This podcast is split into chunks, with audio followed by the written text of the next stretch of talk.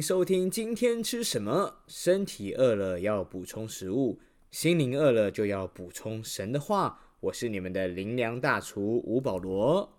自从开了 Podcast 频道以后，就受到许多的回馈和建议，其中有不少人好奇为什么要开这频道呢？今天是三月一号，台湾刚好是假期，所以我想把自己的见证分成几个部分跟大家来分享。因为上帝的恩典实在是太大了，这么美好的经历，期待大家都可以拥有。话说小时候我害羞内向，不善言辞，一直都不敢在众人面前说话。有多害羞呢？那时候我在非洲读幼稚园。我们的幼稚园有一个习惯，就是每年圣诞节的时候，小班、中班、大班都要一起演出耶稣诞生的故事。小班的学生统一都演天使，因为天使没有台词，只要装萌就可以了。而中班、大班的学生就会演出约瑟、玛利亚、天使、博士等各个有台词的角色。要知道，外国的孩子个个都活泼外向。可以抢到有台词的角色，大家都争呐。唯独我破了幼稚园的记录，因为我从小班到大班都演天使，因为天使只要笑就可以了。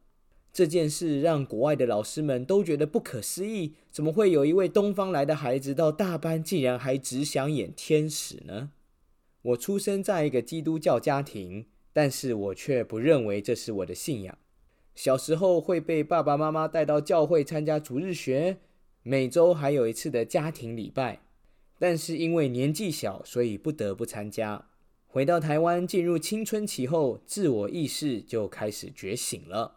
我不愿意再配合父母的信仰生活，所以升上国中后，我就离开了教会。直到考高中那一年，我在大考里头跌了一大跤。考试成绩非常的不理想，只能考进一家我非常不想去的私立高中。我记得当时入学第一天，我非常的不适应。那天我给了自己一个内在誓言：三年后我若不考上公立大学，我就要自杀。所以高一开始，身边许多同学都在玩乐度日，我却把高一当高三读，每天给自己设立庞大的读书进度，并且用尽生命要完成它。然而，最痛苦的地方就是我发现，不论我怎么努力，我好像都没有办法突破成绩的瓶颈。我在学校的校牌是不可能考上公立大学的。于是那时，我开始忧郁、失眠、痛苦和愤怒的情绪找上我。我平均每天躺在床上六个小时，但是睡眠时间却不到两个小时。其他时间，我都被痛苦和愤怒的情绪所困住了。我怨恨上帝怎么这么不公平。我们家每一个人都是读书高手，唯独我的存在好像是一种意外。后来我参加了学校的团契，在一次偶然的机会也报名了寒假的营会。但是在营会过程中，我一直抱怨，我觉得我不属这里，也不属于这群人。当他们每一个人都在做见证，说耶稣多爱他们的时候，这番话对我而言好像充满了讽刺。因为我一点都感受不到耶稣爱我，直到营会的最后一天中午，有几个我不认识的人来到我面前，说要为我祷告。我想说被祷告也不用钱，我就接受了他们的祝福。奇妙的是，那是我第一次体验到，好像这位上帝是存在的。在那一个祷告中，我人生第一次被神的爱触摸。于是，在那营会结束前。我认真的邀请主耶稣住进我的心里面，我愿意信靠他。我还记得那天坐上游览车要回家的时候，我觉得自己的心好像真的不太一样了，仿佛不是我自己要回家，而是主耶稣要跟我一起回家。神与我同在。那天回家，我经历到人生一个奇妙的神迹，耶稣治好了我失眠的困扰。从那天开始，我就极少再失眠了。上帝真是奇妙，当然也印证了在信仰里头，神只有儿子，没有孙子。不管我们父母的宗教信仰是什么，我们都不会继承他们的信仰。我们需要自己去体验，自己去相信。加拉太书三章二十六节说：“所以你们因信基督耶稣，都是神的儿子。”或许今天的你正觉得自己活得像一个孤儿，没有人理解，活得好孤单。你的心仿佛被一道墙厚厚的围困住了。感谢神，因为耶稣基督十字架上的救恩要释放你出黑暗入光明，拥有儿子的身份。祝福你，因为信靠耶稣，经历被天父的爱拥抱，经历生命恢复奇妙的恩典。当然，耶稣基督的恩典也绝对不只有在绝志那一天而已，而是要在接下来信主的每一天，天天与主同行，天天经历恩典。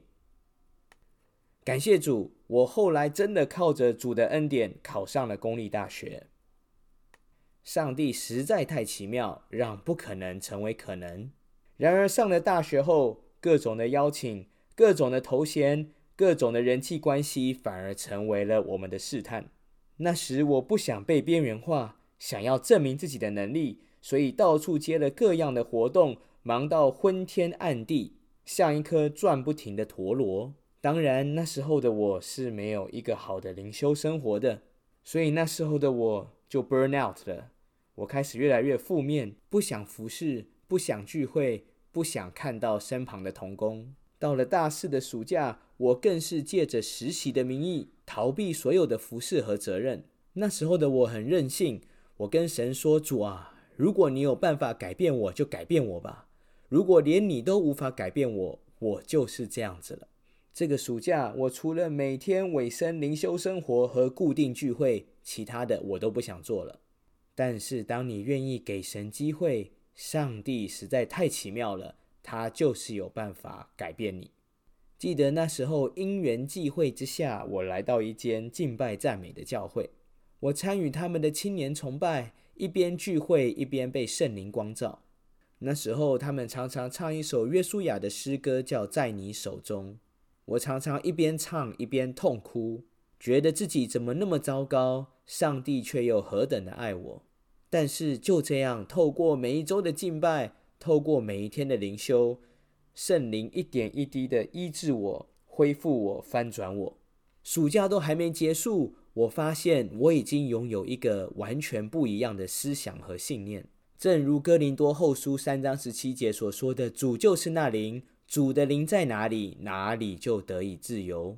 过去我看到身边的童工是充满了愤怒，我觉得自己一点都没有办法爱他们，我被自己的负面情绪拘禁。然而基督释放了我，叫我得以自由。不止释放我，神还给了我一个新的生命机制，就是越来越欣赏身边的这批童工。很奇妙，明明就是同一批人。暑假前我非常的不喜欢他们。暑假后，我却深深的爱上了他们，常常迫不及待的想要跟他们分享神给我的感动和亮光，并且鼓励大家一起来传福音，把这美好的祝福分享给校园里头的学弟妹。那真是我生命极大的翻转跟更新。所以，亲爱的朋友，今天你会不会就是那个 burn out，觉得自己再也无法侍奉、再也无法给予的人呢？见证这个词的原文就是再做一次。当你听到一个见证，并且信心领受，代表神要在你的身上再做一次。奉耶稣的名祝福你，也一起经历圣灵的工作，经历生命的翻转，并且成为新造的人。若是你已经离开教会好久了，或是未曾走进教会过，都鼓励你可以找着身边的一些基督徒朋友、家人。跟他们一起来教会敬拜上帝，你也会经历到极大的恩典。我们今天的见证分享就到这边，邀请你跟我一起来祷告。亲爱的主耶稣，谢谢你为我降生，谢谢你为我上十字架，为我而死，流出宝血赦免我一切的罪。我愿意打开心门，再次信靠耶稣基督，是我生命的主和救主，洗净我的罪。在基督里，我要成为新造的人。奉靠耶稣基督的圣名祷告，阿门。祝福你，因为拥有了耶稣，也拥有了美好的生命。我们下次再见喽。